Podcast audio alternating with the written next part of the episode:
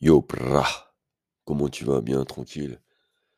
Alors, heu, pour ce podcast, heu, il n'y aura pas de musique parce que, heu, un abonné m'a dit que ça gênait, l'écoute, donc il a certainement raison. Alors aujourd'hui, on va parler de l'exigence. Vous, êtes tous, conscients que dans notre société, nous sommes, éduqués, nous avons grandi Je dirais d'une manière un peu conventionnelle pour ne pas être très exigeant. Pour ma part, ce fut le cas. On a, c'est un peu, je dirais, la mode, d'être tolérant, d'être, un peu dans la moyenne, d'être, politiquement correct. Donc on est éduqué constamment avec, je dirais ce mindset de ne pas être très exigeant. Donc Je vous donne un exemple, voilà, dernièrement, j'étais, en train de manger dans un dans le restaurant d'un hôtel.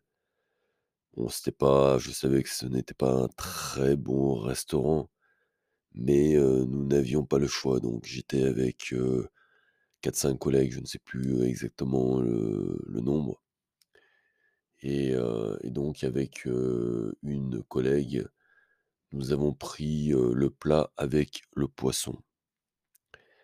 Donc tout d'abord, ma collègue, quand elle reçoit le plat, elle, se rend compte, qu'il y a du porc alors que c'est une, femme, de religion musulmane.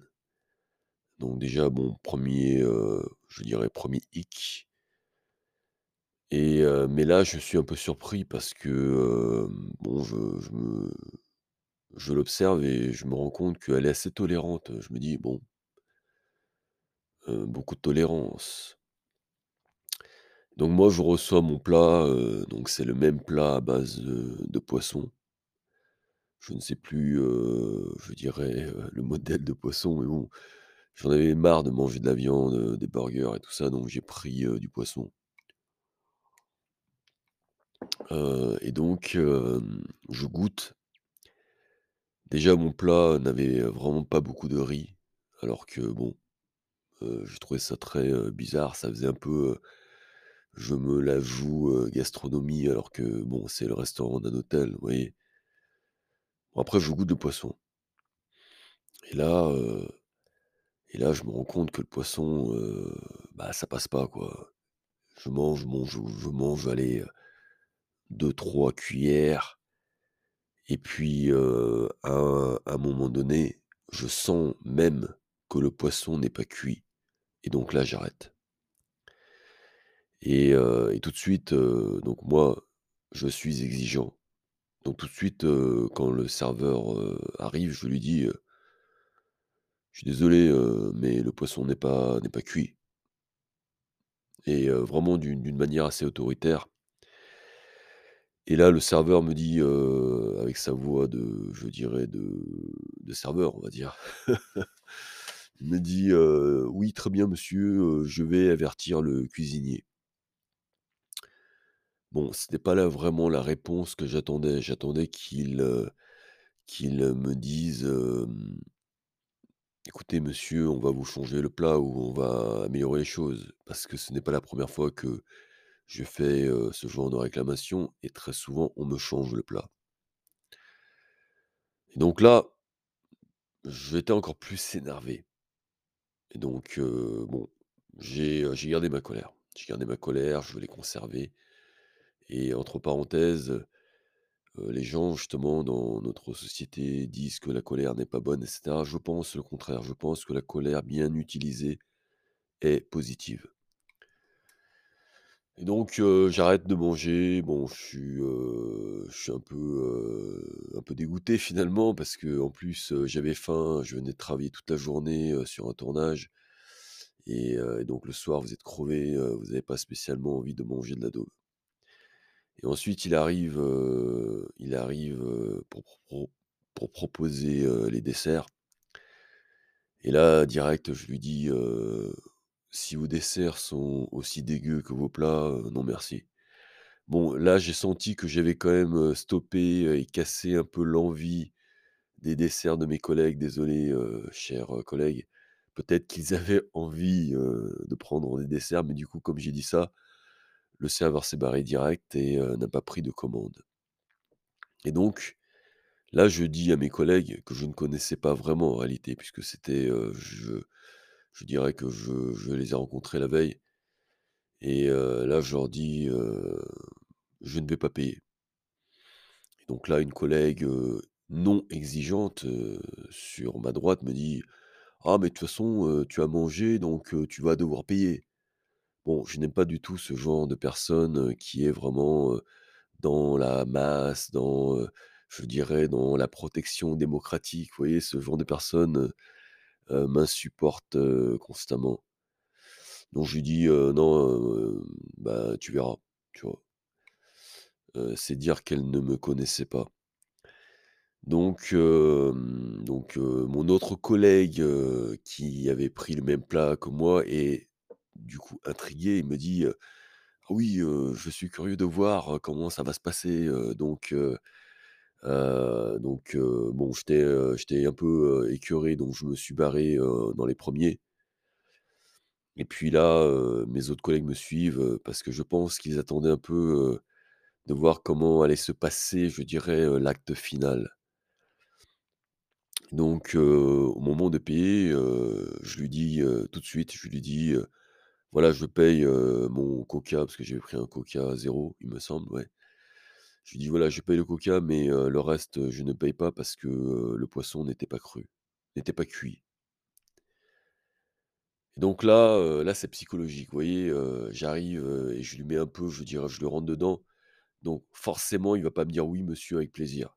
Donc bon, j'avais prévu, je dirais, cette attaque, un peu agressive, mais sachant que, le collègue en question n'avait pas, on va dire un mental, extrêmement fort, je savais que j'allais gagner. Donc là, il me dit: «Monsieur, vous avez consommé, donc vous devez payer». Donc là, je lui dis, «Vous voulez, me faire payer un plat qui n'est pas cuit?» Je lui pose la question. Donc en lui posant la question, bah, là, il sait pas trop comment répondre, vous voyez? Et du coup, en bafouillant, il me dit: «Oui, oui, vous devez payer», on sent qu'il ne veut pas lâcher l'affaire parce que, là, on est un peu dans un match, au final. Donc là, pour casser, le match et ça, c'est un truc que j'ai appris, notamment au tennis, vous voyez, quand vous discutez avec l'arbitre, à un moment donné, vous dites, «Appelez-moi le responsable». Donc là, je lui dis, «Appelez-moi le responsable». Donc le gars, je le vois, il est devant son comptoir. Il va juste il ouvre une porte, juste derrière, je ne vois pas vraiment le responsable, mais au bout de de 30 secondes, il revient et il me dit, «Ça sera offert». Donc là, bien sûr, dans ma tête, je me dis: «Waouh, cool». Je me dis: «En fait, ça a marché» et puis là, je lui dis, «Je vais quand même vous payer le le coca» et donc là, il est étonné, il est étonné, il fait: «Ah, il veut quand même payer le coca?» pourtant, je lui ai dit que c'était offert, donc je le paye parce que C'est une histoire, d'honnêteté. Pour moi, le le coca n'avait aucun problème, donc voilà. Mais quand il y a un problème, je dois me dois d'être exigeant, justement. Et donc ma collègue qui avait pris le même plat, qui était juste derrière, au moment d'encaisser, elle dit: «Ah bah, moi, c'est pareil» et du coup, du coup, elle n'a pas payé aussi. Bon, j'étais content, parce qu'en plus, c'était une collègue que j'appréciais parce que je l'avais déjà vue, auparavant, donc je me suis dit: «Bon, bah, tant mieux». Voilà, j'ai pu, faire économiser, heu, 2 plats, qui n'étaient pas donnés, il me semble que c'était 16 euros. Bon voilà, donc quand vous rentrez dans votre chambre, même si vous n'avez pas bien mangé, vous avez quand même ce sentiment d'avoir gagné quelque chose et donc du coup, vous avez beaucoup moins faim et tout se passe très bien et voilà, donc ça, c'est un exemple pour moi de l'exigence. C'est un exemple, c'est un détail Mais si, dans votre vie, vous commencez à avoir une exigence dans le moindre détail, dans ce que vous mangez, là où vous dormez. Vous voyez les chambres d'hôtel, c'est pareil, je pourrais en parler. Bon, comme je vois que je suis très bavard, j'en parlerai peut-être ultérieurement, mais c'est pareil, moi, le nombre de chambres d'hôtel que j'ai pu, changer simplement en étant exigeant c'est extraordinaire. J'ai pu passer d'une chambre normale à une suite et ça, waouh, c'est extraordinaire. Mais c'est valable dans tous les domaines, dans le sport, dans le business, dans tout. C'est pour cette raison que je suis, heu, pas du tout d'accord avec, la société moderne qui dit que, voilà, il faut savoir être tolérant, il faut savoir, voilà, rester zen et cetera et pourtant, je suis totalement dans cet esprit zen, mais pas tout le temps. Il faut savoir être exigeant. Parce que pour ma part, je pense que l'exigence, c'est justement, lié au caractère. Ma mère est aussi, très exigeante et en fait, j'ai appris d'elle, notamment concernant les repas, bon voilà, quand le repas n'est pas bon, elle va directement, depuis tout petit, j'ai vu ce genre de scène où elle va voir, le serveur et à la fin, elle ne payait pas. Donc je savais, que quand on, n'a pas ce que l'on demande et surtout dans un restaurant où on est soi-disant roi, le client est roi, on se doit, d'avoir au moins, quelque chose de correct. Mais c'est valable de partout et notamment, dans dans l'art parce que je je souhaite toujours, insérer un peu d'art dans dans mes podcasts, par exemple, vous pouvez pas imaginer le nombre de tableaux que j'ai détruits, pour des des petits détails parce que je suis justement exigeant. Alors, il ne faut pas confondre être exigeant et perfectionniste. Je pense que c'est différent. Exigeant, c'est vouloir un certain niveau parce qu'on le mérite. Donc voilà, je veux manger une nourriture de qualité parce que je le mérite. Je veux dormir dans un lieu de qualité parce que je le mérite. Je veux, heu, je prends un exemple, mais je veux, heu, conduire, heu, une voiture de qualité parce que je le mérite. Ça, c'est être exigeant. C'est donc vouloir quelque chose parce qu'on décide que cela nous correspond. Le perfectionnisme négatif, parce qu'il y a 2 formes de perfectionnisme, le perfectionnisme positif et le perfectionnisme négatif. Le perfectionnisme négatif, c'est le contraire d'être en mode rave system. C'est, heu, voilà, heu, on va dire vouloir quelque chose absolument alors que c'est pas forcément nécessaire. Voilà, c'est un manque de lâcher prise pour moi. C'est quelqu'un qui est plutôt, on va dire, plutôt stressé. J'ai un j'ai quelqu'un dans ma famille, qui est perfectionniste, et des fois tu as envie de lui dire, «Bon vas-y, lâche prise, pète un gros coup et tout se passera mieux». Voilà, ça c'est le perfectionniste négatif. C'est celui qui veut absolument, on va dire le détail, mais qui n'apporte pas grand-chose. Il n'est pas forcément exigeant. C'est ce qui est paradoxal, c'est que ce perfectionniste, quand il va aller dans un restaurant, d'ailleurs, cette même personne, un jour, on avait mangé dans un restaurant, il avait un plat, mais il y avait rien. Bah, il avait rien dit et pourtant, il est perfectionniste. C'est moi qui qui allais qui allais gueuler devant le serve enfin, de la même manière vers le serveur pour dire, «Vous foutez de notre gueule, quoi». Vous dire, heu, on arrive dans ce restaurant, vous lui servez ça. Donc finalement, il n'est pas exigeant, il est perfectionniste, mais pas exigeant. Vous voyez, c'est une différence fondamentale. Le perfectionnisme positif, c'est une forme d'exigence, c'est-à-dire que, par exemple, quand vous faites un tableau, vous estimez que le tableau n'est pas à la hauteur de ce que vous exigez de votre niveau et là, bien sûr, heu, vous allez détruire le tableau parce que vous êtes exigeant. Donc l'exigence, c'est en quelque sorte, connaître justement sa valeur, connaître son niveau et exiger quelque chose en rapport avec ce niveau. Donc par exemple, je reviens aussi sur le tennis. Donc hier, j'étais à l'entraînement, bon, j'ai joué quand même, normal, j'ai joué normal, mais à la fin de l'entraînement, je n'étais pas content parce que je suis exigeant justement. Je considère que mon niveau est nettement supérieur et l'entraînement que j'ai fourni, était moyen et pourtant mes collègues ont dit: «Ouais, tu joues bien» et cetera, mais pour moi non. Donc c'est ça l'exigence.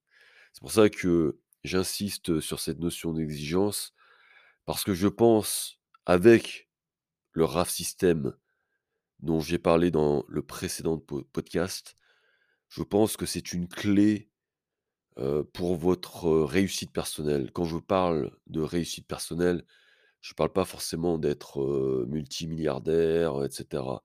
On pourra en reparler dans un prochain podcast de ce que veut dire la réussite personnelle.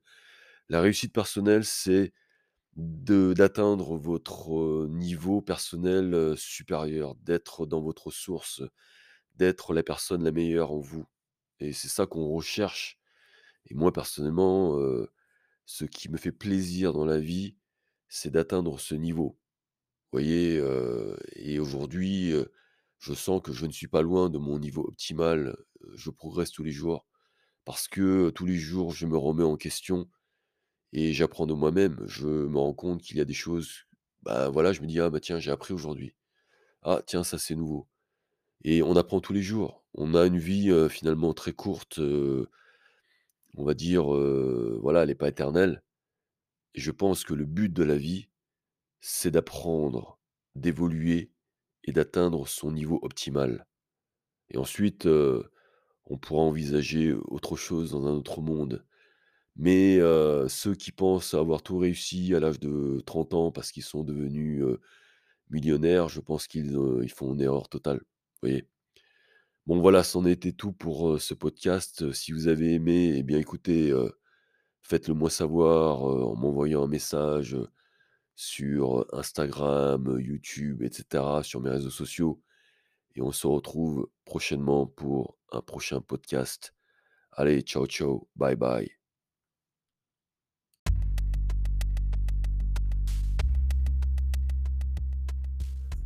Alors si, heu, vous aimez, heu, mon podcast, RIM Podcast, vous pouvez, heu, vous abonner.